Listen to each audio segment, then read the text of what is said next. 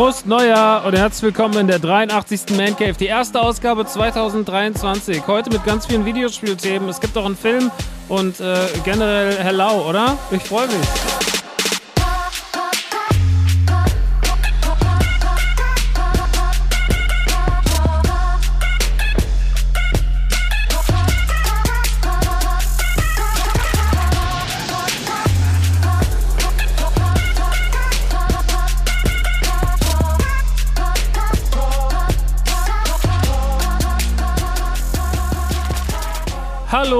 Und frohes neues Jahr in der Main Cave. Ich bin's Maxe, aka Rockstar und das hier ist schon wieder die erste Ausgabe im Jahr 2023. Ja, also es gibt gar keine Gefangenen.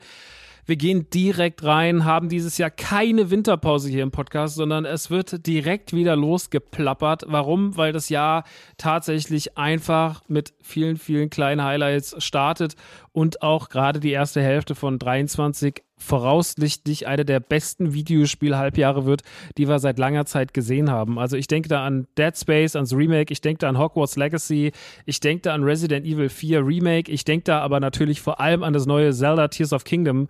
Also da passiert einiges und noch vieles, vieles, vieles mehr. Es kommen auch tolle Serien. Mando 3 geht los, äh, Last of Us geht los, jetzt sogar schon nächste Woche morgen geht schon Bad Batch Staffel 2 los.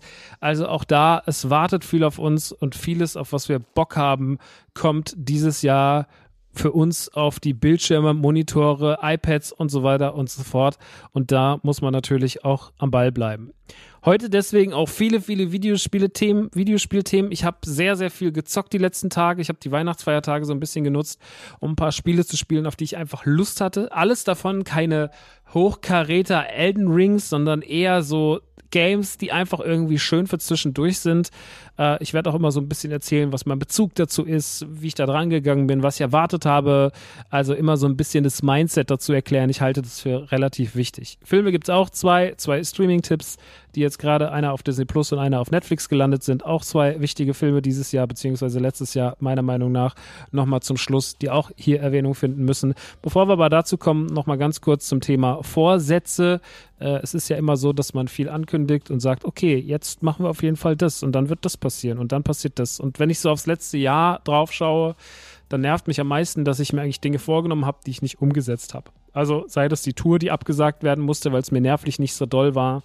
Waren das Sachen, die mit NTG, NTW nicht so funktioniert haben, wie ich mir das gewünscht habe.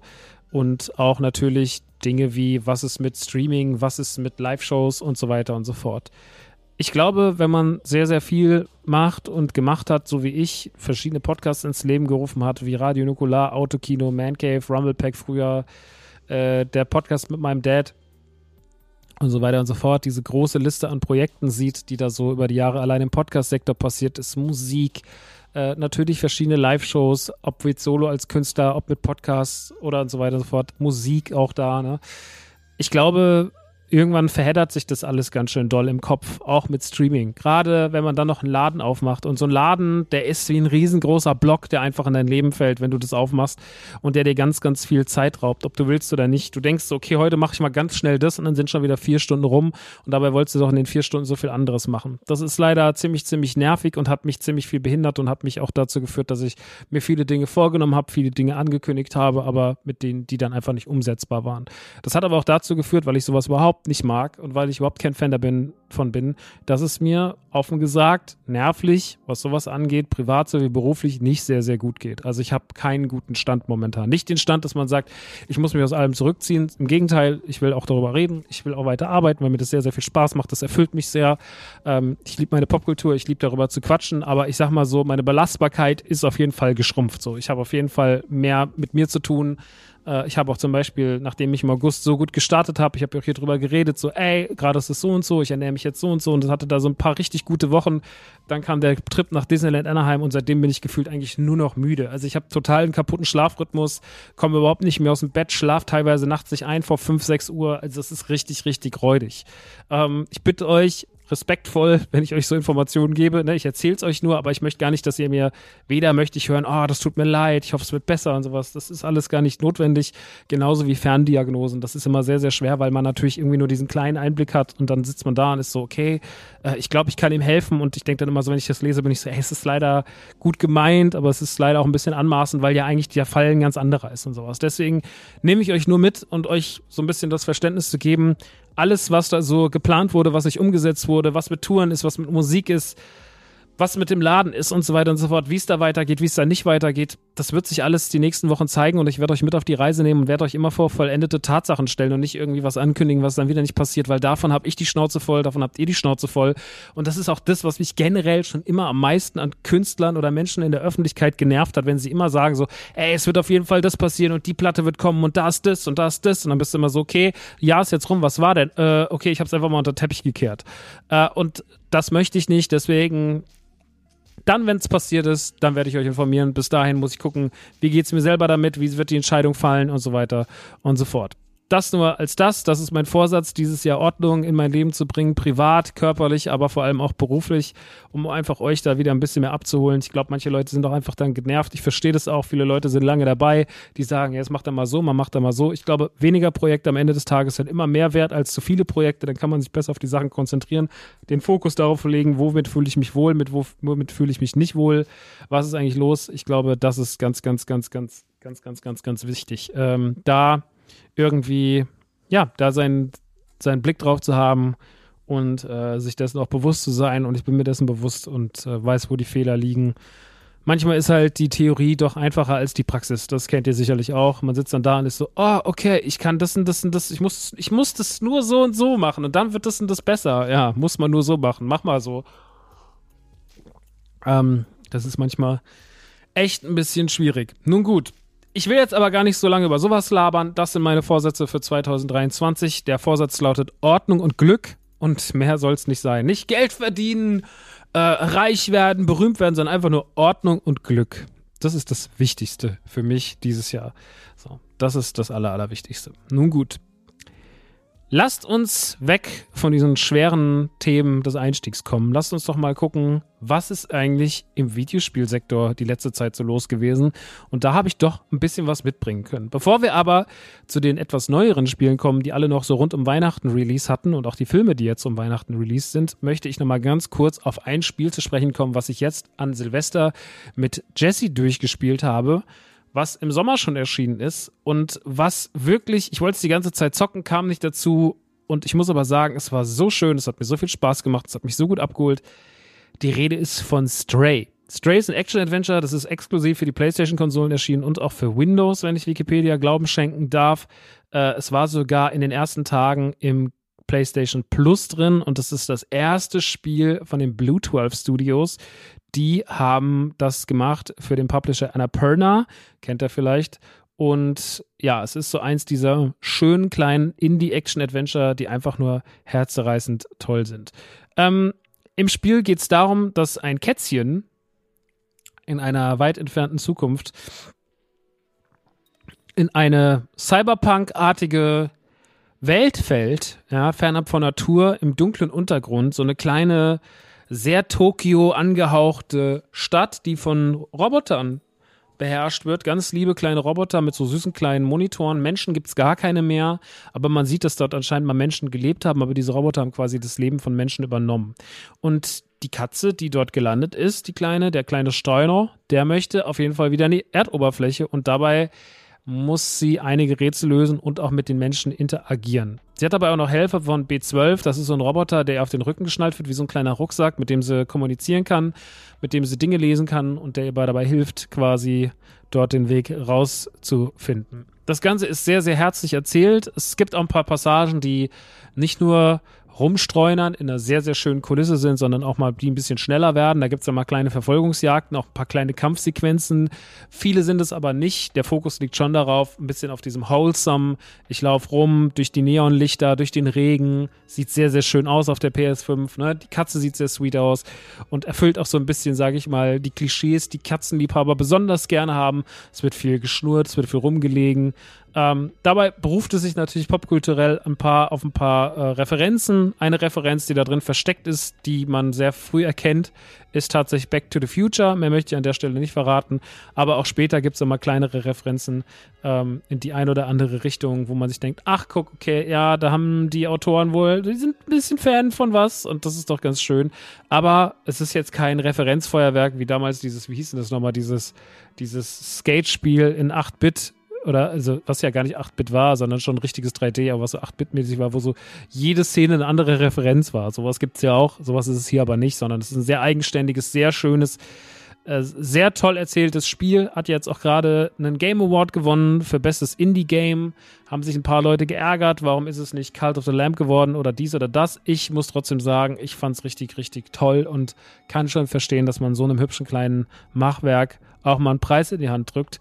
Es ist wirklich sehr liebevoll gemacht. Es erzählt sich zum Ende auch sehr emotional und ich hatte eine gute Zeit damit. Ich bin ja auch ein bisschen Katzenliebhaber geworden durch die zwei Katzen von Jesse, äh, Grins und Ellie. Die sind wirklich zauberhaft beide. Die mögen mich zwar gar nicht.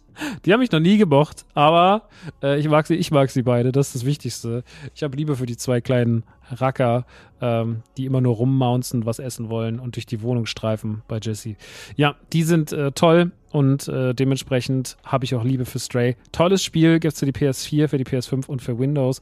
Solltet ihr unbedingt auschecken, ist wirklich herzallerliebst geworden. Nun gut, dann haben wir auch mal über Stray geredet, endlich. Dann kommen wir doch zum nächsten Titel und der nächste Titel ist ein Final Fantasy Spiel, denn es gibt quasi seit einiger Zeit, seit einigen Wochen, endlich von vielen, vielen Leuten heiß erwartet, ein Remaster von Crisis Core Final Fantasy VII. Das ist der eine tatsächlich das Prequel zum Mega Blockbuster Final Fantasy VII, der nochmal vieles erklärt, wie zum Beispiel kam Cloud zu seinem Schwert, was eigentlich mit Sephiroth lot und so weiter los und so weiter und so fort. Ähm, dieses Spiel erläutert das oder viele Fragen, die man sich vielleicht beim Zocken von Final Fantasy VII gestellt hat. Ich muss jetzt vielleicht mal ganz kurz einen kleinen Einblick geben in meine Final, Final, meine, Fantal, meine Final Fantasy Historie. Ich habe Final Fantasy VII damals gespielt, auch der PlayStation 1. Ich glaube, zwei Discs lang. Das gleiche habe ich auch gemacht bei Final Fantasy 8 und das gleiche habe ich auch ungefähr gemacht bei Final Fantasy 9. Final Fantasy 10 habe ich dann tatsächlich zum ersten Mal in Final Fantasy durchgespielt auf der PlayStation 2. Final Fantasy X2 genauso. Die habe ich beide durchgespielt. Warum ausgerechnet die? Keine Ahnung. War nach dem Abi oder während dem Abi, hat gerade irgendwie gut gepasst. Da waren das die richtigen Spiele. Generell kann ich mit dem Flair von Final Fantasy Spielen nämlich viel anfangen. Danach ist meine Final Fantasy Liebe ein bisschen abgeflacht. Ich habe die Jahre danach nicht so viel damit zu tun gehabt. Final Fantasy 15 habe ich dann wieder gespielt, relativ viel sogar. Ich habe auch immer zwischen mal Type O habe ich gespielt oder immer mal einen kleinen Ableger habe ich mal reingeschaut. Unterm Strich kann ich sagen, ich respektiere die Final Fantasy Reihe sehr. Ich mag die vom, vom, vom, von der Art und Weise, wie sie gemacht ist, wie sie aussieht, wie sie Charaktere entwerfen. Generell so dieses Anthologiesystem, dass man halt einfach jedes Mal ein anderes Spiel hat und die eigentlich gar nicht zusammenhängen sind. Das ist irgendwie schön und interessant.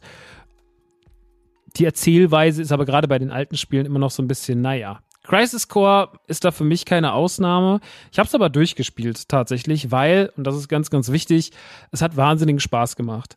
Die Story ist dabei aber für mich nur sekundär gewesen. Ich habe auch viele Passagen einfach geskippt. Es ist natürlich viel Episches. Man merkt halt, und woher es kommt. Es war nämlich ursprünglich mal ein PSP-Spiel. Ja, also es ist ein Remake von einem PSP-Spiel.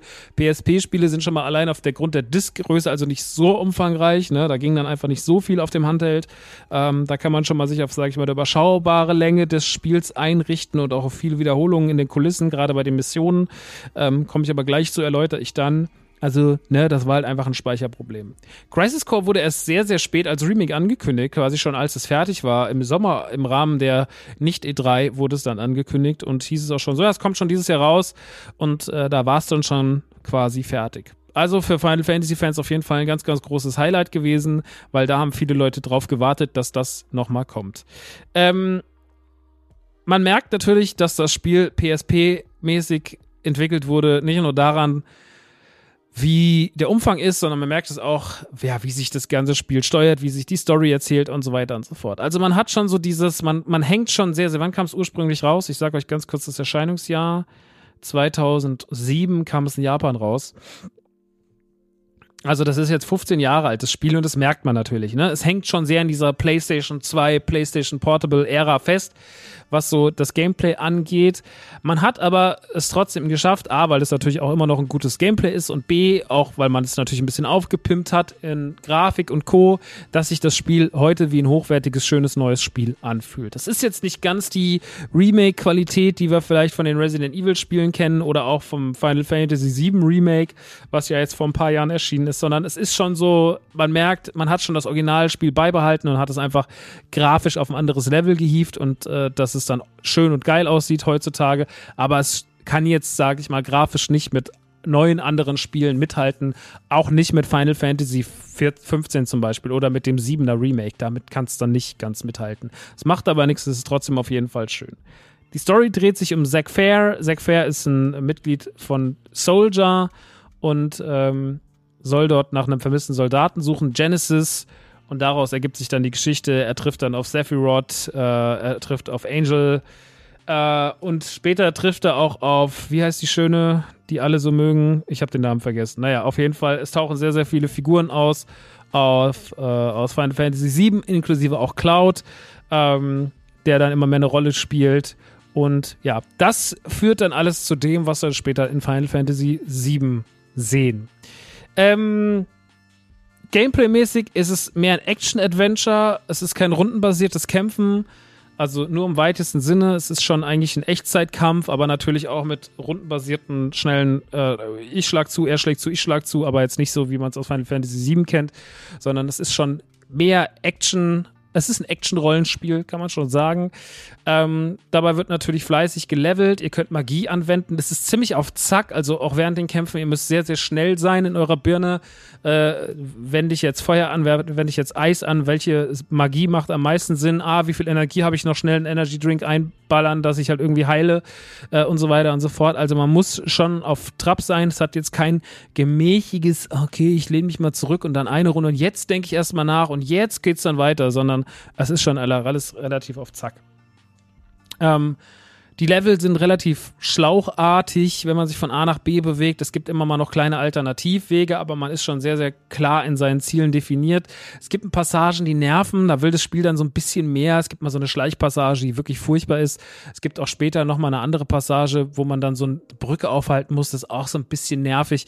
Also es gibt immer mal so Kleinigkeiten, wo das Spiel dann so ausbricht aus dem eigentlichen Gameplay. Das eigentliche Gameplay ist aber eigentlich das, was am meisten Spaß macht, weil dieses ganze kryptische Gerätsel drumherum und sowas, das ist, da ist das irgendwie einfach noch nicht ausgereift genug gewesen. Das war einfach 2007 noch nicht so ein Hauptthema und das würde man heute alles anders machen. Man hat es aber natürlich des Original-Charmes wegen einfach komplett beibehalten. Ja? Also man hat einfach darauf geguckt, dass wirklich nur die Grafik sich anpasst und es gibt noch so ein paar Kleinigkeiten, die sich geändert haben, aber ansonsten ist da nicht so viel passiert. Neben der Storyline gibt es natürlich noch ein paar kleine Sidequests, vor allem aber gibt es Missionen, die könnt ihr an jedem Speicherpunkt anwählen und das finde ich zum Beispiel ganz cool, denn denn ihr könnt euch quasi immer, wenn ihr gerade mal nicht weiterkommt oder ihr denkt, ich muss jetzt erst nochmal leveln, dann geht ihr einfach an den Speicherpunkt, da gibt es dann die Möglichkeit auch Missionen auszuwählen.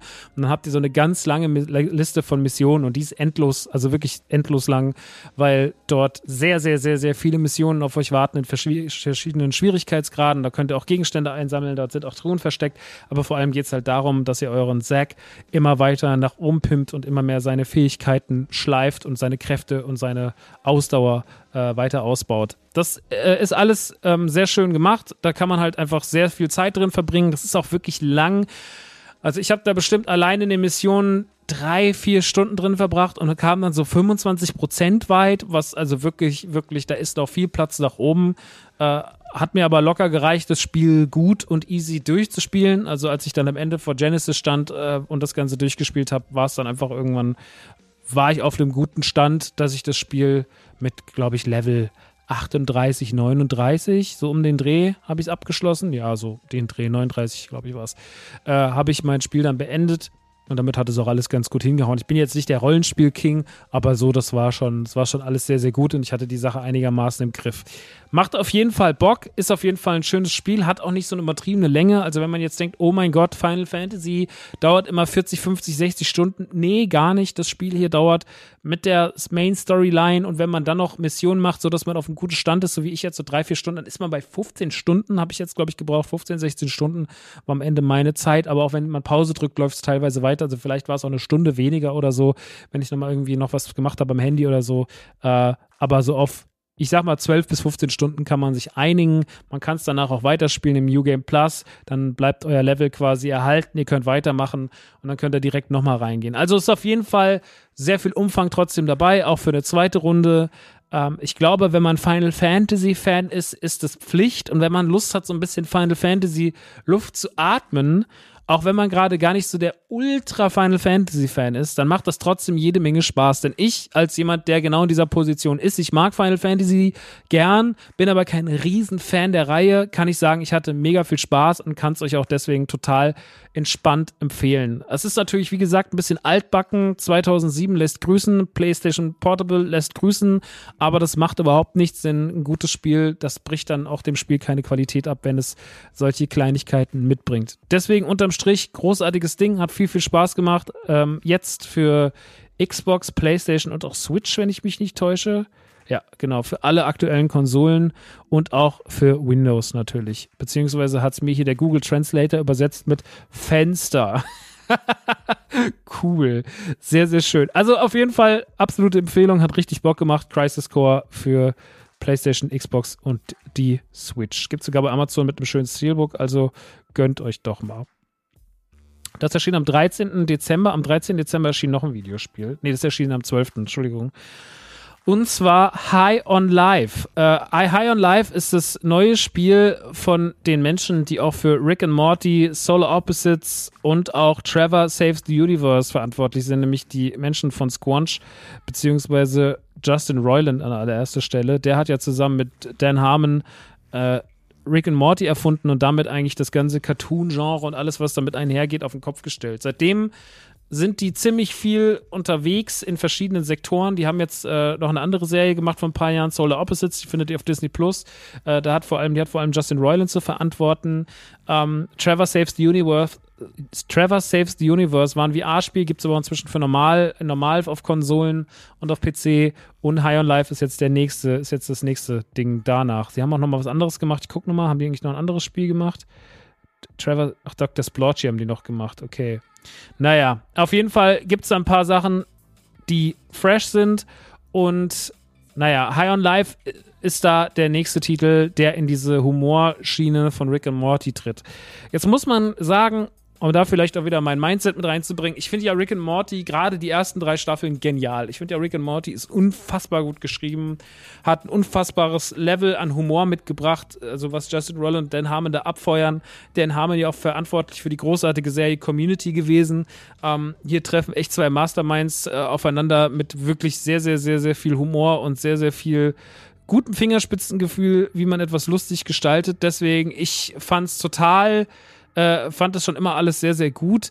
Was das Problem ist, in Anführungsstrichen, an der ganzen Geschichte, ist, dass natürlich alles sich ein bisschen ähnlich anfühlt. Also auch wenn Dinge nicht Rick and Morty heißen, so sind sie doch immer sehr, sehr Rick and Morty mäßig. Solar Opposites ist thematisch und vom Setting her sehr nah an Rick and Morty. Natürlich sind so viele gute Eigenideen mit drin, dass man sagt, ey, alles geil, macht immer noch mega Bock, äh, habe ich voll Bock mir anzugucken.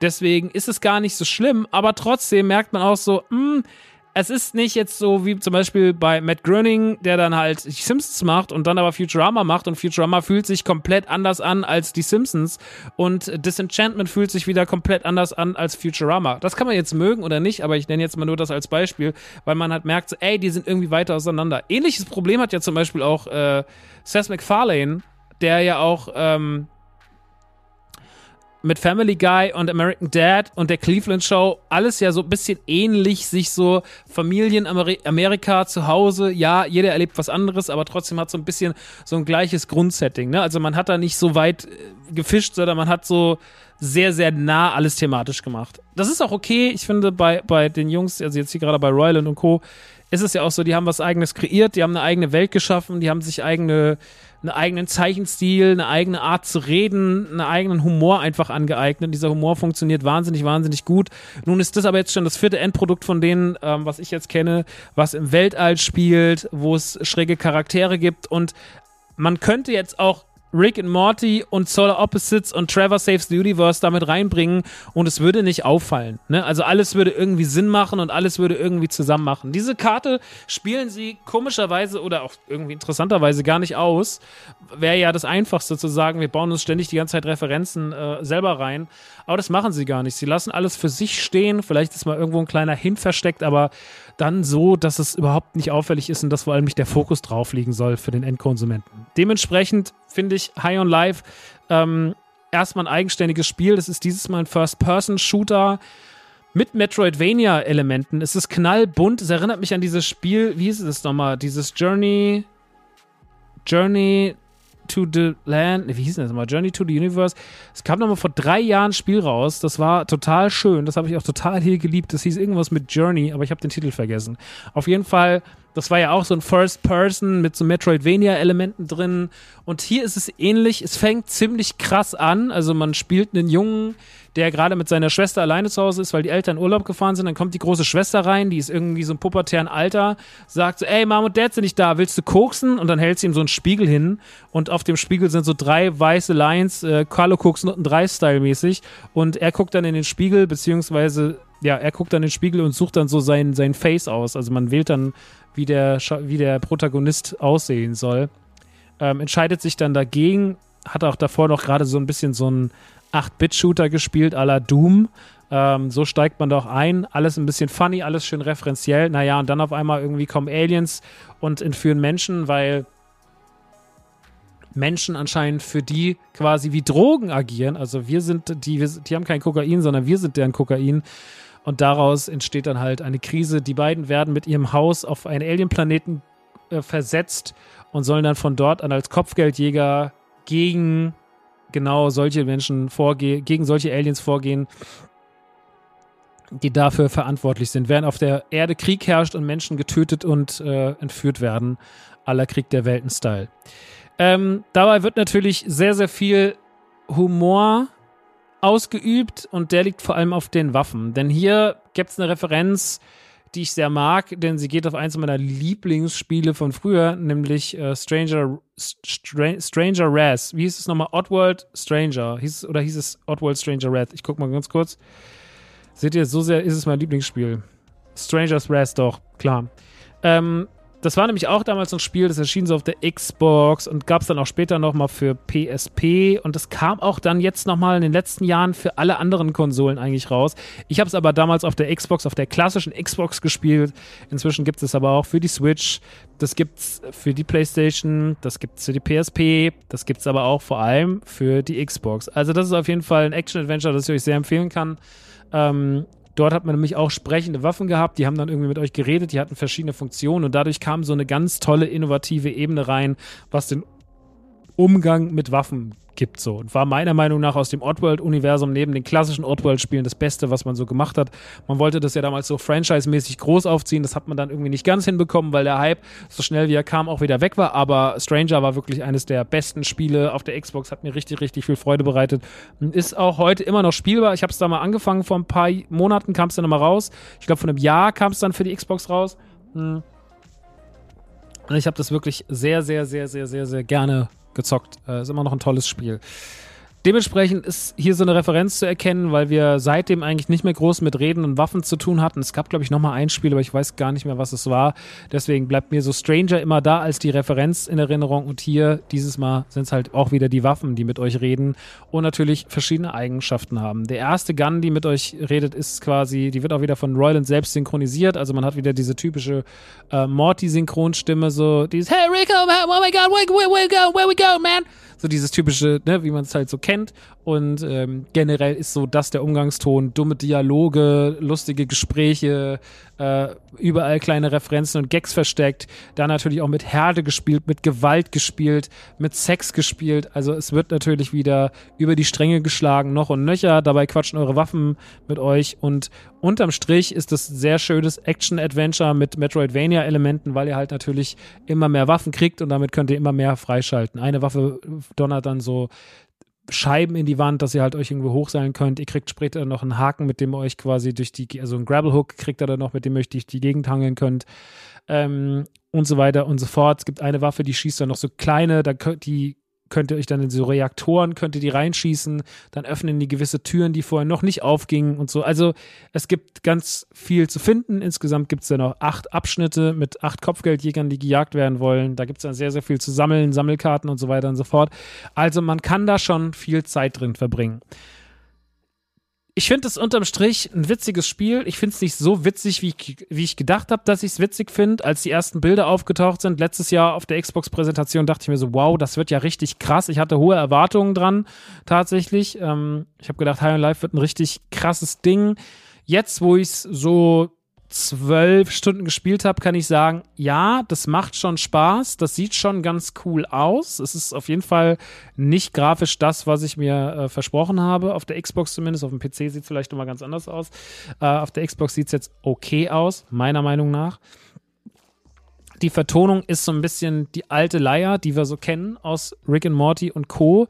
Macht Spaß, ist cool, kann man gut drüber lachen, holt einen ab ich bin jetzt nicht so gecatcht wie bei anderen Sachen, die sie gemacht haben. Und habe so ein bisschen Angst, und das ist natürlich auch unfair, weil wenn Leute eine Formel erfunden haben, dann sollen sie die auch ausspielen.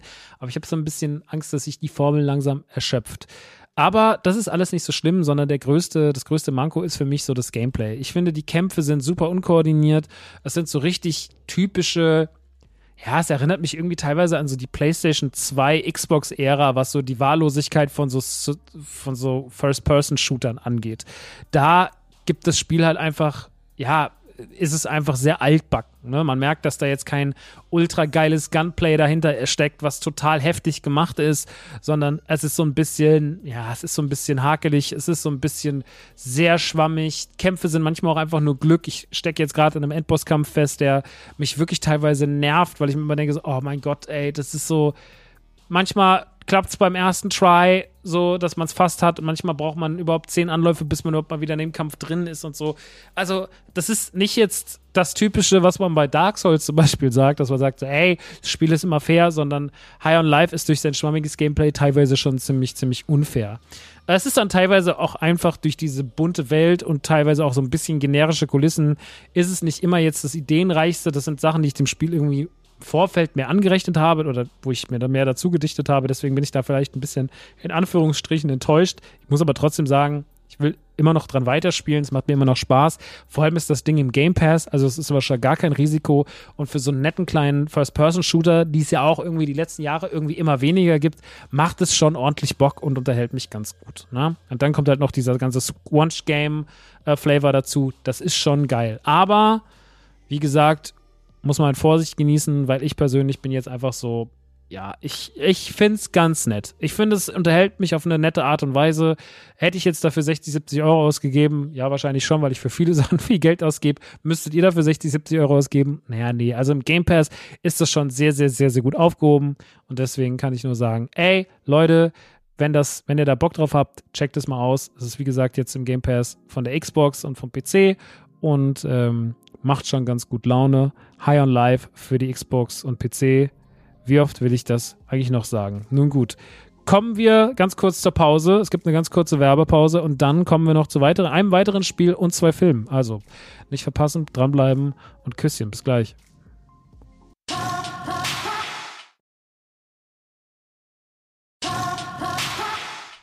Leute, da sind wir auch schon in der zweiten Hälfte von die Man Cave 83 und wir machen direkt weiter mit einem Videospiel, wo ich gefragt habe, kommt da hoffentlich noch die Review? Und ich kann euch sagen, ja, die kommt noch, kein Problem, hier ist es schon. Wir reden jetzt über den Goat Simulator 3, der bereits schon im November erschienen ist. Ich habe ihn damals so ein bisschen, ich habe ihn wahrgenommen und habe gedacht, ach, Goat Simulator, ich mag ja Goat Simulator 1 ganz gern. Dann gab es ja verschiedene Add-ons noch. Es gab ja noch diese Daisy-Verarsche, Goats, Goat Z. Und dann gab es ja noch irgendwas mit Space und noch irgendwas anderes. Mit Rittern gab es, glaube ich, auch noch was. Und ich habe das auch immer irgendwie mir alles angeguckt. Das erste habe ich sogar relativ viel gespielt. Und naja, Goat Simulator ist halt einfach so ein, ein albernes Sandbox-Game für Leute, die mit so einem Spaß, mit so einem Schwachsinn einfach irgendwie Spaß haben. Ähm, ich habe dann eben nochmal gedacht, so, wann kam eigentlich Goat Simulator 2 raus? Da kann ich mich gar nicht mehr dran erinnern. Und dann habe ich festgestellt, ah, es gab gar keinen zweiten Teil. War wohl ein Gag von den Coffee Stain-Leuten. Die haben sich wohl gedacht, Leute, wir machen doch keinen zweiten Teil. Das ist doch witzig, so wie Nackte Kanone 33 Drittel oder sowas. Ne? Es gibt ja manchmal so Sachen, wo man sagt, so, wir haben keinen Teil 2, es gibt dann direkt irgendwie einen dritten. Ähm, guter Gag schon mal und beschreibt aber auch ganz gut, was es bei Goat Simulator so geht, nämlich einfach nur um Quatsch also ich meine, es ist ein Spiel, wo ihr eine Ziege spielt, dem muss man sich bewusst sein und da steckt man einfach die Ziege in so ein physika physikalisch mehr recht als schlechtes, schlecht als rechtes Spiel. Und der Sinn ist es, mit der Ziege sich, mit der Zunge der Ziege durch die Gegend zu fahren, Auto zu fahren, äh, zu laufen, sich irgendwo dran zu hangeln, sich quer durch die Luft zu schießen, Fahrrad zu fahren, irgendwelche komischen Rätsel zu lösen um dann halt irgendwie Geheimnisse frei zu legen, so einen komischen Tempel sich zu bauen, den man auch dann umgestalten kann und dafür muss man sehr, sehr viele in dieser Open World, die komplett begehbar ist, einfach sehr, sehr viele Rätsel lösen. Skills kriegt ihr immer wieder durch Kostüme dazu. Manche können dann halt irgendwie, mit denen könnt ihr was abschießen. Mit manchen könnt ihr besser fliegen, mit anderen könnt ihr besser schweben. Andere sind ein Jetpack. Äh, also da tut sich einiges. Ihr könnt auch später die Gestalt ändern. Ihr könnt auch mal ein Mensch sein. Ihr könnt auch mal ein Nilpferd sein, ein Nashorn sein, Entschuldigung. Äh, ihr könnt auch später noch, was konnte man denn noch sein? Ein Huhn, glaube ich, konnte man noch sein. Also auch da gibt es verschiedene Sachen, die man tun kann. Aber das Ding ist, eine Banane kann man auch sein. Im Übrigen eine große Banane, die läuft, alles, alles da, alles am Start, klar. Ähm, es ist halt alles großer Quatsch. Ähm, das merkt man auch daran, dass man eigentlich den Bananen oder den Menschen oder auch den Nilpferden keine eigene Physik gegeben hat, sondern dass die einfach die gleiche Physik der Ziege haben und einfach nur einen anderen Skin haben damit. Also das macht auch dann spielerisch gar keinen Sinn und auch irgendwie gar keinen Spaß, weil, weil man sich überhaupt nicht damit richtig fortbewegen kann. Da geht's nur um den Gag. Spielen sollte man das immer mit der Ziege, dann hat man auf jeden Fall das bestmögliche Gameplay. Naja, und dabei hangelt man sich halt durch Welten oder durch diese, durch diese Oberwelt, die so, ja, erstmal so einer amerikanischen, so einem amerikanischen Quer Querschnitt irgendwie entspricht. Man, man gibt einen Stadtabteil, äh, Stadtteil, wo man halt dann quasi, ja, wo dann so ein bisschen Downtown-Vibes aufkommen. Dann gibt es einen ländlichen Teil, da sind dann Farben und Felder und Wälder gibt es dann auch, einen großen, großen Wald, wo dann auch irgendwie man Bigfoot suchen muss. Und dann gibt es natürlich auch noch eine große Statue mit so einer Angel und dann gibt es auch noch ganz viele geheime Abschnitte. Es gibt sehr, sehr, sehr viel popkulturelle Referenzen, auch auf die Videospielkultur, äh, sehr, sehr viele Zitate, sehr, sehr viele Gags. Es gibt einen sehr schönen Counter-Strike-Gag, der mir echt gut gefallen hat, wo ich echt ganz kurz so hochgeschreckt bin, war so, das ist, das ist witzig. Das ist sehr, sehr witzig. Und davon habt ihr sehr, sehr viel. Also, Goat Simulator ist überhaupt kein liebloses Spiel. Das ist ein sehr, sehr liebevolles Spiel. Das hat sehr, sehr viele gute Momente und das macht schon echt Bock an vielen Stellen. Es ist halt so, nimm dir ein Sandbox-Game mit vielen dummen Aufgaben und nimm dir so ein bisschen Missionen raus. Es gibt so einen Endboss-Kampf, der ist auch relativ beschissen. Da merkt man dann auch so, ist schon besser, dass sie sich eher auf so auf so das Gameplay, dieses Sandbox-mäßige beschränken und halt auf witzige Missionen und witzigen Kram machen und Stunts suchen und Tapes einsammeln und dies einsammeln und Trophäen einsammeln und da nochmal einen guten Gag und da nochmal einen guten Gag und die meisten Missionen sind cool, die meisten Missionen machen Spaß. Es gibt eine Mission, da muss man 80, nee, 40 oder 50 Umzugskarton in der Garage räumen. Und das große Problem ist, und da kommt dann wieder die sehr bescheidene Physik des Spiels hinzu, dass äh, um, äh, um das Haus ein Wirbelsturm fliegt ab und zu, alle paar Minuten. Und wenn man die Kisten falsch platziert oder auch wenn man sie richtig platziert, das ist dem Spiel manchmal egal, fliegen auch wieder raus und verteilen sich wieder neu auf der Straße. Man muss erstmal diese ganzen Kisten, also in dieser Mission habe ich locker eineinhalb Stunden gesessen. Und die hat mir wirklich, hätte ich nicht nebenbei Marvin California Videos auf dem iPad geguckt, Shoutouts an der Stelle, äh, sehr lustiger Dude, sehr, sehr lustige, ähm, sehr, sehr lustiger Reaction-Kanal auf YouTube. Ähm, hätte ich den nicht irgendwie im Ohr gehabt, wie der sich irgendwelche, keine Ahnung, irgendwelche famosen Unboxings von Adlerson oder sowas reingefahren hat, wäre ich wahrscheinlich einfach äh, vor Langeweile und vor Ungeduld hätte ich mein eigenes Gesicht aufgegessen. Deswegen, ähm, ja, da macht Goat Simulator 3 dann nicht so viel Spaß, aber ansonsten ist das schon eigentlich ein ganz cooles Spiel. Ist sehr kurzweilig, gibt viele Gamerscore einzusammeln. Wie gesagt, sieht auch gar nicht so schlecht aus. Also es sieht gar nicht so schlecht aus, sieht viel besser aus, als was man erwartet. Ja, ähm, es hat mich auf jeden Fall gut bei Laune gehalten. Es war irgendwie das richtige Spiel zum richtigen Zeitpunkt, weil ich genau sowas albern Dummes gebraucht habe. Mit so einem schönen Open World, Sandbox, viel einsammeln, nebenbei noch schön was auf dem iPad glotzen, hören. Das hat mir sehr gut gefallen, es hat mir sehr viel Freude bereitet. Und äh, als jemand, der auch den ersten Teil irgendwie mochte, und die haben halt irgendwas Sympathisches. Man kann nicht abstreiten, dass die Goat Simulator Spiele äh, schlecht sind, sondern äh, dass, die, dass, die nicht, dass die nicht Charme haben oder dass die nicht Bock machen. Die sind auch ein bisschen schlecht. Also auf jeden Fall auch schlecht. Aber in erster Linie machen die Spaß, sehen sweet aus. Und ähm, ja, irgendwie ist das, irgendwie ist das das, was man dann einfach manchmal braucht. Ein dummes, blödes Sandbox-Open-World-Spiel. Und da hat es komplett seinen Zweck erfüllt und deswegen ist es für mich in dem Genre auf jeden Fall viel unterhaltender, als man es vielleicht meinen würde. Also, wenn ich mich jetzt entscheiden müsste zwischen Quatsch Game High on Life oder Quatsch Game Goat Simulator 3, würde ich tatsächlich sagen Goat Simulator 3. Ja, ich weiß, jetzt zucken einige zusammen, sind, ist es ein Ernst? Ja, ist leider mein Ernst, tut mir sehr, sehr leid. Aber es ist wirklich tatsächlich ein gutes Spiel und bereitet mir viel Spaß. Deswegen checkt's mal aus, gibt's für PlayStation 5, äh, gibt's für die Xbox Series S und X und auch für Windows. Äh, ist auch wichtig, dass ihr auf jeden Fall das auf der PlayStation 5 spielt, weil sonst kommt ihr gar nicht mit bei der tollen Optik. Aber man muss schon sagen, es sieht schon deutlich besser aus als der letzte Goat Simulator Teil. Und wie gesagt, nicht wundern, falls ihr euch gefragt habt, wo ist ein Goat Simulator 2? Den gab's nicht. Das war ein Gag von denen. Witzig, witzig, witzig. Nun gut. Das soll es gewesen sein mit den Spiele-Reviews äh, jetzt in dieser Ausgabe. Kommen wir doch nochmal zu den Filmen. Zwei Filme haben rund um die Weihnachtszeit, einer davor und einer danach, ihr Release auf den Streaming-Anbietern gefunden. Und ein Film, über den wir reden müssen, ist natürlich Glass Onion, A Knives Out Mystery, der neue Film von Ryan Johnson, der euer allen Lieblings-Star Wars-Film Episode 8 gemacht hat. Allein deswegen liebe ich Ryan Johnson, weil er ich bin ja immer noch der Meinung, das ist ein großartiger Star Wars-Film. Ähm, ich gehe auch immer noch in jede Streitdiskussion rein, ohne Umweg. Ja, auf Mutter gehe ich da, aber äh, es ist natürlich für viele, für viele immer noch ein Thema. Äh, viele sind immer noch nicht über das Trauma von vor, wann war es? Fünf Jahre ist schon her, ne? Fünf Jahre ist Last Jedi schon her. Scheiße, Alter. Naja, auf jeden Fall hat sich Ryan Johnson gedacht, nachdem das alles mit seinem Star Wars-Film nur so halb gut ankam und man ihm auch so ein bisschen das Ende von Star Wars nachgesagt hat, der, obwohl der arme Kerl einfach, der, der arme Kerl konnte gar nichts dafür. Der hat einfach nur einen guten Film gemacht. Ähm, nachdem Ryan Johnson das dann alles irgendwie so hinter sich gelassen hat mit Episode 8, hat er sich einem neuen Film gewidmet und zwar Knives Out. Knives Out erschien kurz vor Corona im Kino Ende 2019, Anfang 2020 habe ich den gesehen.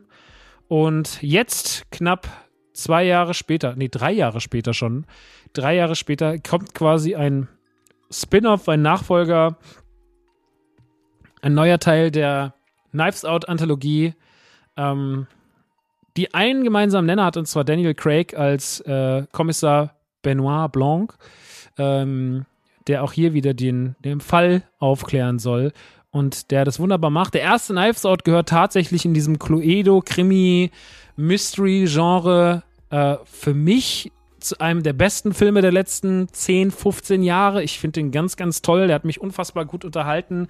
Sehr, sehr krass besetzt mit Chris Evans, äh, Jamie Lee Curtis und so weiter und so fort. Also hat echt Bock gemacht.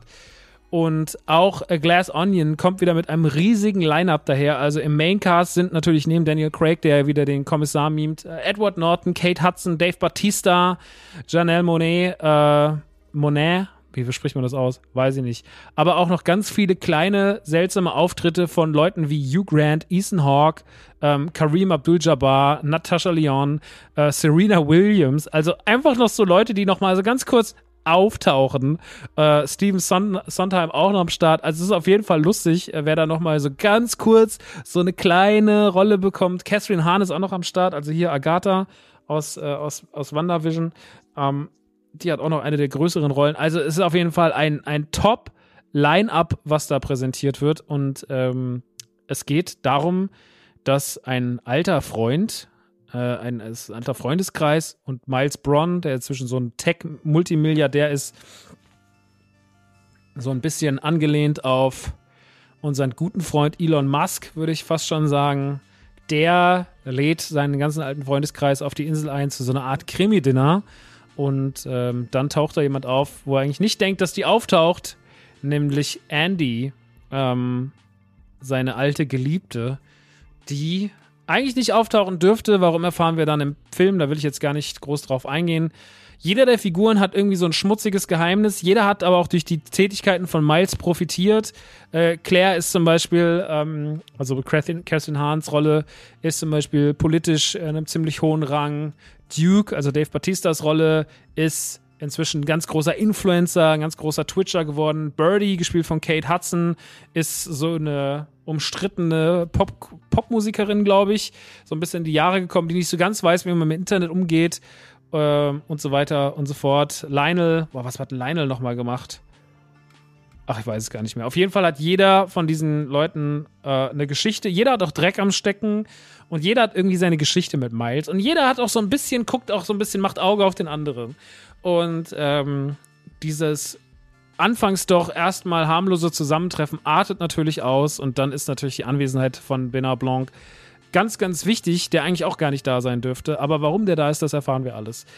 Ähm, Glass Onion ist deutlich schriller, deutlich bunter und deutlich lauter als sein Vorgänger und gefällt mir deswegen auch ein Mühe weniger. Er ist auch eher in der Corona-Zeit, in die Corona-Zeit entstanden, das merkt man auch. Also er hat auf jeden Fall ganz klar spielt er mit der Maskenthematik, mit dem Lockdown, mit dem Sommer 2020, als alle irgendwie dann im Frühjahr 2020, als alle irgendwie zu Hause eingesperrt waren und keiner raus vor die Tür durfte. Damit spielt dieser Film, damit kokettiert dieser Film. Zumindest die ersten 20 Minuten, dann verlagert sich die ganze Sache um auf die Bühne und äh, in die Villa und dann ist der Film ein einfach quasi schon fast ein naja, man kann nicht sagen, dass es ein, ein Kammerspiel ist, aber so ein Inselspiel quasi. Und ja, dann geht es um diesen Fall und das, was dort passiert, bis dann auch tatsächlich jemand wirklich stirbt. Und dann wird es halt richtig brisant.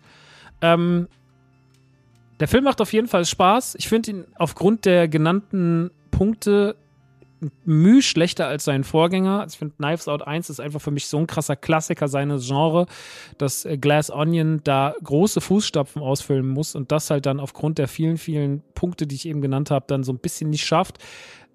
Das mindert aber den Spaß am Film nicht, weil es ein sehr, sehr guter Krimi-Film ist, der sich irgendwie für die ganze Familie eignet, um es jetzt mal doof zu sagen, weil der irgendwie alles so abdeckt, ne? Der ist irgendwie so, das war eigentlich der Film für das perfekte Weihnachtsfest, so wenn Oma und Opa und Kinder zusammensaßen, man sagt, wir gucken jetzt den und dann war das so ein Film, da konnten irgendwie alle was mit anfangen. Der hat so ein, ist ein klassisches Genre, was da bedient wird, aber was dann trotzdem auch irgendwie Spaß macht. Deswegen finde ich Glass Onion ein super Ding für zwischendurch. Ist wirklich ein schöner Film für die Couch. Schöner Film, wenn es draußen kalt ist, wenn man sich irgendwie einmümmelt und ein bisschen miträtseln will.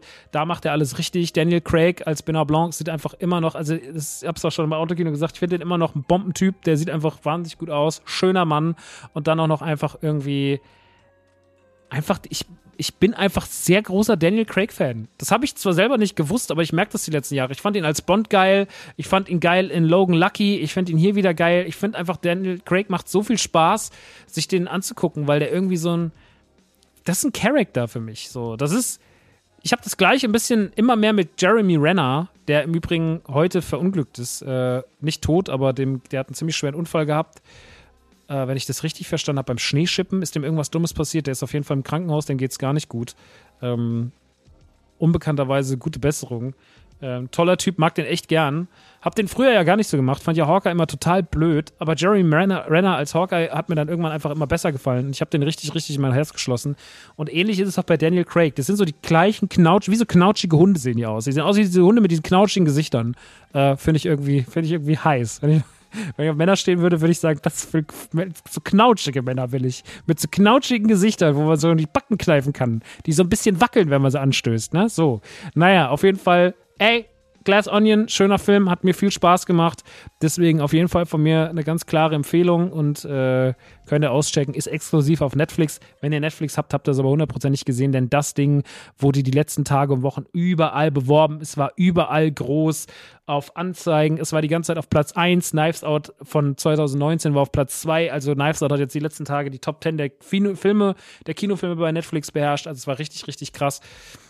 Deswegen habt ihr es wahrscheinlich selber mitbekommen. Aber wenn ihr es nicht mitbekommen habt, Glass Onion, A Knives Out Mystery ist jetzt auf Netflix und sehenswert. Der nächste Film ist auch sehenswert, ist auch bei einem anderen Streaming-Anbieter erschienen, ist aber kein Film für die ganze Familie, sondern nur für einen ganz kleinen Teil, den erwachsenen, unängstlichen Teil der Familie, denn die Rede ist von Barbarian, ein neuer Horrorfilm von Zack Crager und in diesem Film spielen unter anderem Bill Skarsgård, aber auch zum Beispiel Justin Long mit, Georgina Campbell auch in einer der Hauptrollen zu sehen. Viele, viele, viele Leute sind da gar nicht noch drin. Ähm, also das ist, weil das alles sehr klein gehalten ist in seinem, Umf in seinem Umfang, was aber auch den Film irgendwie meiner Meinung nach so gut macht. Wenn ihr den Trailer gesehen habt, habt ihr euch vielleicht schon eigentlich denken können, um was es geht. Pustekuchen, denn der Trailer hat absichtlich die Zuschauerschaft in die Irre geführt. Er sollte uns was anderes vermitteln, als er tut. Das fand ich irgendwie ganz geil, weil wir in einer Zeit leben, mit der uns Trailer gefühlt ganze Filme verraten und eigentlich schon wir alles wissen, bevor wir ins Kino kommen und auch schon alle Highlights-Szenen im Trailer gesehen haben. Das ist ein Problem, was es schon seit vielen, vielen, vielen, vielen Jahren gibt. Barbarian hat sich aber auf diese Formel nicht verlassen. In Barbarian im Trailer sieht man quasi, ähm, dass Tess ein Airbnb gemietet hat. Sie kommt dort an, mitten in der Nacht. Es regnet. Man sieht auch, dass das Umfeld herum, rundherum komplett dunkel ist. Und sie möchte irgendwie, ja, sie möchte halt irgendwie da rein. Kommt aber nicht rein, beziehungsweise der Schlüssel ist nicht mehr drin. Und als sie dann irgendwie da steht, sieht sie auf einmal, dass Licht angeht im Haus und dass da jemand wohl drin ist. Dann klopft sie an der Tür, und es öffnet ihr Kies die Tür, gespielt von Bill Skarsgård und er sagt so, hä, was machst du hier, was willst du? Und die so, hey, ich habe dieses Airbnb gemietet und er so, ich auch und dann sagt sie, ich habe es aber das und das gemietet und er so, ja, ich habe es aber das und das gemietet und naja, blöde Situation, sie findet auch kein Hotel, er sagt dann so, ey, wenn du willst, kannst du hier schlafen. Sie ist super kritisch, nimmt nichts an, was er ihr zum Trinken hinstellt, also sie ist auf jeden Fall ängstlich vor irgendwie, dass er irgendwas äh, K.O.-Tropfen in den Tee macht und so, ne? Also er ist sehr, sehr, sie ist sehr, sehr, sehr, sehr vorsichtig. Er ist super vorsichtig in seinen Formulierungen. Und ähm, die beiden müssen sich erstmal annähern. Sie entscheidet sich dann dort zu schlafen. Er bietet ihr das Schlafzimmer an. Er sagt, er schläft auf der Couch.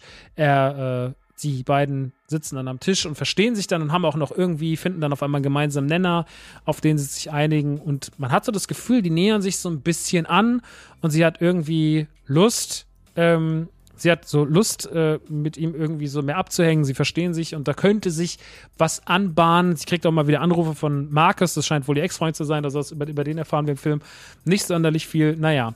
Und als sie da mitten in der Nacht sind, äh, Keith schläft draußen auf, draußen auf der Couch, Tess schläft im Zimmer, hat die Tür abgeschlossen, geht auf einmal mitten in der Nacht die Tür auf und man hört ein komisches Geräusch. Als Tess aufwacht, hört man, dass jemand wegrennt und ähm, sie guckt dann Frau sieht aber, dass Kies auf der Couch liegt und schläft und auch fantasiert und ziemlich, ziemlich fest schlafen scheint. Also scheint das nicht gewesen zu sein. Man weiß also nicht so richtig, was da passiert ist. Ähm, es könnte irgendwas sein, und ähm, man vermutet so ein bisschen, dass wahrscheinlich Keys hinter dem allen steckt, weil, das hat man dann auch im Trailer gesehen, hinten ist eine Tür, die führt in den Keller und im Keller ist eine geheime Tür, die führt anscheinend in einen unterirdischen Tunnel und in diesem unterirdischen Tunnel scheinen schlimme Dinge passieren, zu passieren, passiert sein, was auch immer. Nun, gut. Das ist das, was wir im Trailer sehen und wir vermuten erstmal, okay, Keys ist schuld. Der Film erklärt uns aber dann relativ schnell, dass das nicht so ist. Dass Keys genauso wie Tess ein Opfer des ganzen Szenarios ist und dass Keys auch, naja, nicht die. Nee, ich will nichts spoilern. Also auf jeden Fall ist alles anders, als wir es erwarten. Und ich würde hier auch gar nicht so viel mehr dazu sagen, weil ich glaube, den Film muss man selber erleben. Der meiste Spaß des Films kommt davon, nicht so viel über ihn zu wissen. Ich könnte jetzt sehr ins Detail gehen. Ich könnte sehr sagen, was für Szenen mir gut gefallen haben. Ich kann auch sagen, was mir nicht so gut gefallen hat. Ich kann es versuchen, so spoilermäßig zu beschreiben. Ich finde den ganzen Mittelteil, den ersten Teil, den Mittelteil, finde ich bombastisch gut gemacht. Ich finde, der hat eine ganz tolle Atmosphäre. Ich finde, der baut sich großartig auf. Der ist an ein, zwei Stellen wirklich ekelhaft brutal. Ähm, aber irgendwie so, dass das auch Sinn macht. Der hat brutale Bilder teilweise auch, eine eigene Bildsprache. Der hat viel, was mit der Fantasie arbeitet, gar nicht so viel, was gezeigt wird. Der hat ein, zwei tolle Settings. Der hat eine sehr, sehr starke Rückblende, die mir sehr gut gefällt, wie sie gefilmt ist und wie sie gemacht ist. Ähm, der hat einen ganz, ganz krassen Aufbau. Der hat ein ganz krasses, ja, es ist irgendwie, es ist ein krasser Film. Er ist krass gemacht. Er ist krass düster. Er ist eklig. Er hat eine ekelhafte Message. Er hat ein paar wirklich widerliche Bilder. Und er hat auch irgendwie einen ekelhaften Antagonisten. Also das kann man so sagen, so spoilerfrei wie es geht.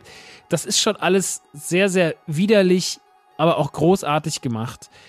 Einer meiner liebsten Horrorfilme der letzten Jahre ist hier Hereditary. Uh, Hereditary ist für mich persönlich so gut, weil Hereditary von vorne bis hinten einen super krassen Aufbau hat, eine super krasse Bedrohlichkeit und für mich die Blaupause des neuen perfekten Horrorfilms ist.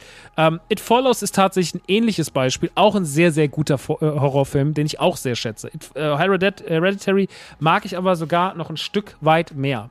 Aber so, das sind für mich die modernen, neuen, guten Horrorfilme. Barbarian ist auch für mich in diesem Genre ähm, weil er auch schon sehr viel richtig macht, was ich an den anderen beiden Filmen schätze. Aber Barbarian ist trotzdem auch teilweise drüber. Er ist Splatter, was ja jetzt die beiden gar nicht so sind.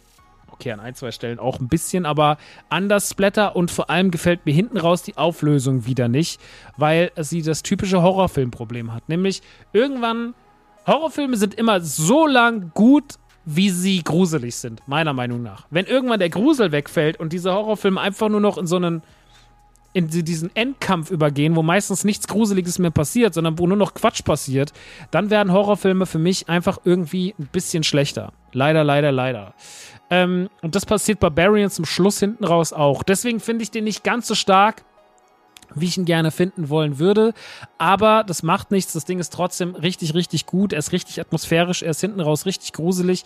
Und er ist teilweise echt böse gemacht. Also er hat echt hat eine sehr, sehr beklemmende Stimmung. Ich habe den alleine geschaut. Ich habe auf der Couch gesessen, war richtig in meinen, in meinen Kissen festgekrallt die ganze Zeit und guckte immer drauf, wenn so, oh Gott, kann das jetzt nicht mal langsam und oh, man muss, nein, geh, ah, mach doch nicht diesen, oh, warum? Und sowas. Am Ende ein bisschen viel Klischee, am Ende auch ein, zwei völlig unnötige Splatter-Szenen drin, wo wir sagen, ach Leute, okay, gut, da sind wir jetzt. Ah, aber bis dahin, toller Film, die Rückblende bombastisch. Also vom Handwerklichen ist der sehr, sehr, sehr, sehr, sehr, sehr gut. Und ich gucke sehr gerne Georgina Campbell an, die mich so ein bisschen an ähm, Tessa Thompson erinnert, von ihrer ganzen Art, wie sie spielt und sowas. Bill Skarsgård, Justin Long. Justin Long, sehr unsympathische Rolle, muss man wirklich sagen. Ähm, richtig dummes Arschloch. Dem gucke ich nicht so gerne zu in dem Film. Ich mag auch Justin Long nicht. Ja, das ist so ein bisschen wie Daniel Craig. Unterschwellig mochte ich Daniel Craig immer. Justin Long habe ich noch nie gemocht. Ich weiß nicht warum, aber ich finde Justin Long sieht einfach irgendwie schon, der hat schon immer irgendwas bei mir getriggert, dass ich den Kacke finde. Ich weiß, ich kann es nicht so richtig benennen. Manchmal hat man das, manchmal guckt man Leute, es gibt wahrscheinlich auch Leute von euch, die mich anschauen und sagen, der ist einfach ein Wichser. Manchmal kann man es nicht ändern. Aber ich bin kein großer Justin Long-Fan. Ähm, aber Georgina Campbell und Bill Skarsgård machen das sehr, sehr gut und da gibt es auch später noch andere Figuren, auch äh, auf der Seite der fiesen Typen, die irgendwie sehr gut, äh, sehr hassenswert umgesetzt wurden. Also, im Großen und Ganzen Barbarian auf Disney Plus eine absolute Schauempfehlung von mir für Horrorfans. Nichts für zart beseitete. Äh, es gibt ja auch wieder hier so Trailer, wie man sie in letzter Zeit öfter mal macht. Man zeigt Kinopublikum, alle erschrecken sich, ne, mit, mit der, mit der, ähm, mit der Infrarotkamera ins Publikum gefilmt. Ah, oh, alle Leute schmeißen Popcorn durch den Raum, schreien rum, verstecken sich unter ihrer Decke und so. Also, ja.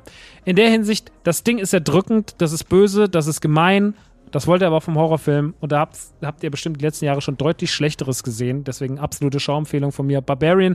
Und apropos Apropos, apropos schlechte Horrorfilme. Leute, ich habe ja noch einen gesehen, fällt mir gerade ein. Da möchte ich noch ganz kurz drüber reden. Und zwar Old, der letzte Film von M. Night Shyamalan, der ja eigentlich für ganz gute Filme verantwortlich war in seinem Leben. Sowas wie The Sixth Sense, Unbreakable, The Village mochte ich auch persönlich ganz gern. Ja, und der hat letztes Jahr, zweit, vorletztes Jahr, wir sind ja schon 23, einen Film gemacht namens Old. Die Story ist, dass es um einen Strand geht, an dem Menschen schneller altern. Es geht um ein Hotel, äh, eine Hotelanlage und die fahren ein paar ihrer in Anführungsstrichen liebsten äh, BesucherInnen an diesen Strand Familien. Eine Familie steht im Fokus, da geht es um Mutter, Vater und zwei Kinder. Die Kinder sind so sechs und neun, Vater und Mutter sind so, keine Ahnung, Anfang 40 irgendwie. Und äh, beide werden oder alle werden an diesen Strand gefahren äh, von einem Fahrer, der sagt so, hey, ich bringe euch dahin, hier ist noch Essen und sowas. Und naja, dann geht's zu diesem Strand, die laufen durch so eine Höhle, da ist schon jemand. Da sitzt äh, äh, ein Mann, der anscheinend auch ein berühmter Rapper ist. Und äh, da sieht man noch, wie seine Geliebte, ähm, ziemlich schöne Frau, die sehen wir nur von hinten ins Wasser steigt, irgendwie nackt und schwimmen geht.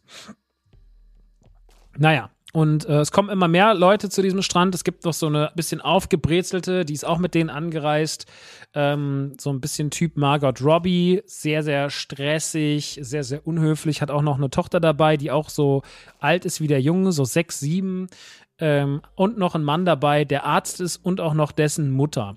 Und dann kommt später noch Miles aus Lost, der Asiate, samt seiner schwarzen Frau und auch die verweilen dann zusammen an diesem Strand. Also haben wir mehrere Parteien.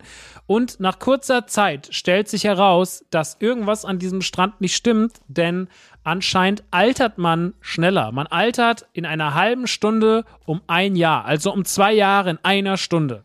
Das ist so ungefähr, das ist ungefähr die Zeitrechnung, die man hier sagt. Man kann auch von dieser Insel nicht fliehen, weil anscheinend der Körper das nicht aushält. Also er hält es zwar aus, da reinzulaufen durch diese Höhle, warum auch immer, kann aber nicht mehr rausgehen. Das wird irgendwie begründet mit irgendwelchen Schwingungen und sonst was und es ist auf jeden Fall eine sehr seltsame Geschichte, was man da so auftischt, damit das alles Sinn macht. Nun gut, nun haben wir diese ganzen Figuren dort rumsitzen und die kriegen natürlich die Panik, weil sie merken, sie können dort nicht weg und irgendwie unter rum im See rum altern alle schneller. Das merkt man vor allem als erstes daran, dass die Kinder extrem schnell wachsen.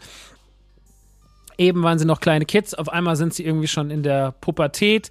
Der die, der sechsjährige Junge und das sechsjährige Mädchen sind auf einmal irgendwie in der Pubertät, liegen im Zelt, während die anderen sich irgendwie um die Leiche der blonden Frau kümmern, weil die wird auf einmal angeschwemmt. Die hatte nämlich Multiple Sklerose, sagt man. Und naja, durch diesen schnelleren Prozess dort ist es anscheinend ihr nicht gelungen oder ist die Krankheit schneller vorangeschritten und äh, da, sie ist dann halt äh, am Strand wieder angeschwemmt worden, weil die Krankheit sie umgebracht hat. Äh, und das erfahren wir immer und immer und immer und immer und immer und immer wieder. Also wir haben immer wieder Leute, die halt an ihren eigenen ja, an ihren eigenen Krankheiten. Die Mutter von dieser Familie hat irgendwie einen Tumor, der wächst dann ganz schnell, der muss dann rausoperiert werden und während der rausoperiert wird, wächst der schon wieder und Wunden heilen schnell zu. Alle müssen das aufhalten und es ist ziemlich dramatisch. Ihr merkt schon, umso weiter ich in der Erzählung vorangehe, wird es alles immer Hanebüchner und alles immer noch unsinniger. Und Old ist wirklich, ich habe den geguckt und natürlich soll der irgendwie shocking sein und natürlich soll der irgendwie M. Night Shyamalan auch eine krasse Auflösung am Ende haben. Und ich kann euch sagen, das ist einfach ein Kackfilm. Ich habe den geguckt und war wirklich einfach nur schockiert, wie schlecht er ist. Er ist wirklich nicht sehr, sehr gut geschrieben. Er hat unfassbare Lücken in der Erzählung, dieser Zeitstränge und diese Wachstums- Momente, die Alterungs Alterungsprozesse machen keinen Sinn, weil irgendwann die Eltern dann an Altersschwäche sterben und man ist so, naja, die waren doch 40, die Kinder sind jetzt irgendwie 30, also dann sind die doch, die sind doch nicht mit 65 an Altersschwäche gestorben. Meine Mutter ist 65, die Frau ist topfit. Also was ist das denn für ein Quatsch? Naja, und, und der Film widerspricht sich da oft. Dazu kommen wirklich teilweise hanebüchene schauspielerische Leistungen, die überhaupt keinen Spaß machen. Also, ähm, wie heißt nochmal, der, der Arzt, dieser gespult von Rufus Saville, unfassbar schlecht gespielt, genauso wie Abby Lee, die die Crystal spielt, auch wirklich, also die als Paar sind unerträglich, aber ähm, auch ein paar andere Rollen, auch dieser Rapper und sowas, es ist echt, ein paar Rollen sind richtig unerträglich, auch die wunderbare Thomason McKenzie, die da mitspielt, oder auch Alex Wolf, den wir aus Hereditary kennen, tatsächlich, können da beide nichts mehr rausreißen, ähm, das ist wirklich leider ziemlich, ziemlich, ziemlich Hanebüchen, das Ganze, und deswegen ist der Film, wird mit jeder Minute schlechter, es gibt dann später eine Sequenz, Sequenz mit dieser Charl, äh, mit dieser Crystal, wie die so durch einen Tunnel kriecht und sich dann immer was bricht und dadurch, dass sie sich das aber bricht und das sofort wieder zusammenwächst, ähm, entsteht so ein komischer Horrorfilm-Moment, weil sie dann irgendwann so spinnenartig geformt ist und dann da irgendwann ihren eigenen einfach da liegt und stirbt und das ist alles irgendwie grauenvoll, ekelhaft und furchtbar und der Film ist einfach nur schockierend schlecht. Also er ist nicht schockierend in der Auflösung und er ist nicht schockierend in dem, was er zeigt, sondern er ist einfach nur schockierend schlecht gemacht. Ich bin wirklich unterwältigt. Ich meine, M. Night Shyamalan hat wirklich eine ganz gute Historie an, an Filmen früher gemacht. Dann kam auch viel, viel Scheiße. Ja, ich meine, äh, Avatar-Fans, also äh, äh, Herr der Elemente Avatar, meine ich, Fans werden sich da noch mit Schrecken, mit großem Schrecken an den gleichnamigen Film erinnern, den M. Night Shyamalan vor vielen, vielen Jahren verbrochen hat. Aber da gibt es auch noch ein paar andere Sachen. Ähm, ich bin kein Fan. ich bin kein Fan. Ich fand den ganz, ganz, ganz beschissen. Ähm, schauspielerisch, sowie storymäßig, sowie plotrollmäßig eine absolute Nullnummer und dann die Auflösung. Ich werde die jetzt einfach spoilern. Wenn ihr die nicht hören wollt, kommt die jetzt gleich. Dann sage ich schon mal Tschüss, Leute. Wenn ihr Old unbedingt noch sehen wollt, wenn ihr euch das Ding noch antun wollt, dann äh, macht's nicht. Ich erzähl's jetzt aber einfach. Und zwar ist die Auflösung von Old folgende. Und zwar werden sie ja von dem Hotel dahin gefahren. Und wir denken schon so, okay, warum passiert das? Man sagt auch, dass sie irgendwie da oben sehen, dass das jemand filmt, ähm, dass da irgendjemand rumläuft. Und sie denken so, okay, vielleicht ist es irgendwie wieder so eine perverse Internetgeschichte, wo irgendwelche Reichen dafür zahlen, sich das anzugucken oder sonst irgendwas. Nein, das ist aber alles anders. Turns out, ähm, und zwar, weil die zwei Kinder tatsächlich dann fliehen können über die Korallen, denen fällt dann noch sowas ein. So, oh ja, klar, macht total Sinn. Es gibt dann noch so eine Szene, wo sich einer viel zu lange an der Koralle verheddert, wo ich mir echt denke, so, Leute, an der Koralle, wollt ihr mich verarschen? Naja. Also, die Geschichte löst sich darin auf, dass das Hotel initiiert wird von einem Pharmakonzern, der an den Menschen, weil alle sind ja krank, alle haben ja was, testet an den Medikamente, weil der Alterungsprozess da ja so schnell ist, brauchen sie dafür nicht Jahre für Studien, sondern können einfach Zeit überspringen, indem sie Probanden, also Testobjekte, Familien dort abladen, die dann die Medikamente bekommen, unterbewusst, die probieren das und die stellen dann fest, ah, okay, das hilft oder das nicht und der Alterungsprozess beschleunigt halt die jahrelangen Studien, die über Jahrzehnte gehen würden, halt auf den Tag. Und deswegen mach, nutzen die das. Macht irgendwie Sinn, aber macht doch gar keinen Sinn. Vor allem, als die Kinder dann da ankommen, sehen sie dann, da ist jemand, da ist Polizist, dann sagen, sie sind doch Polizist, wir müssen ihm mal was sagen und offenbaren ihnen dann den Fall und wir kennen das ja aus anderen Filmen oder auch aus der Realität, dass man zu einem Polizisten geht und sagt so, ey, das und das, da gibt es mit Barbarian auch eine Szene, die ist das komplette Gegenteil. Da ist die Frau komplett am Arsch vor ihm und sie sagt so, ey, ich brauche Hilfe, ich muss hier rein, dies und das. Und er sagt, sie sind doch einfach nur cracksüchtig. Und ähm, hier ist es das Gegenteil. Er geht zum Polizist. Der Polizist ist so, alles klar, ich rufe sofort die anderen an. Und dann wird der Fall aufgelöst und dieses Hotel wird hops genommen. Es ist wirklich sehr, sehr, sehr, sehr schlecht. Es ist wirklich so dieses, okay, M. Night Shyamalan hat schon wieder ein grauenvolles Ende konzipiert. Ja, wir haben verstanden, dass es die Machart deiner Drehbücher und deiner Horrorfilme, dass am Ende immer ein ganz krasser Kniff kommt. Das hat bei Science, Unbreakable, Sixth Sense natürlich, The Village hat das irgendwie für mich noch funktioniert, das hat Spaß gemacht, aber spätestens hier in Kombination mit dem ganzen hanebüchenden Scheiß, der sonst so passiert, den Unstimmigkeiten, ist es einfach irgendwie ein beschissener Kackfilm und hat leider überhaupt keinen Spaß gemacht. Deswegen für mich wirklich, wirklich, wirklich, wirklich ähm, ein Absturzfilm, äh, den ich niemandem empfehlen kann. Old von M. Night Shyamalan. Gibt es auf Wow, guckt ihn bitte nicht. Und äh, damit soll das Thema auch beendet sein. Das soll auch generell das Ende dieses Podcasts gewesen sein. Für heute. Wir hören uns in zwei Wochen wieder. Dann geht es bestimmt mit anderen tollen, spannenden Thema, Themen weiter. Wir werden auf jeden Fall über The Bad Batch Season 2 und über The Last of Us Season 1 reden, denn diese zwei Serien starten in den kommenden Tagen auf Wow und auf Disney Plus. Und ich freue mich doch sehr. Nun gut, das soll es gewesen sein. Ende aus Mickey Mouse, wie man bei uns sagt, auf dem Dorf. Und jetzt erstmal euch eine gute Zeit. Wir hören uns bald wieder. Kussi und bis dann. Ciao.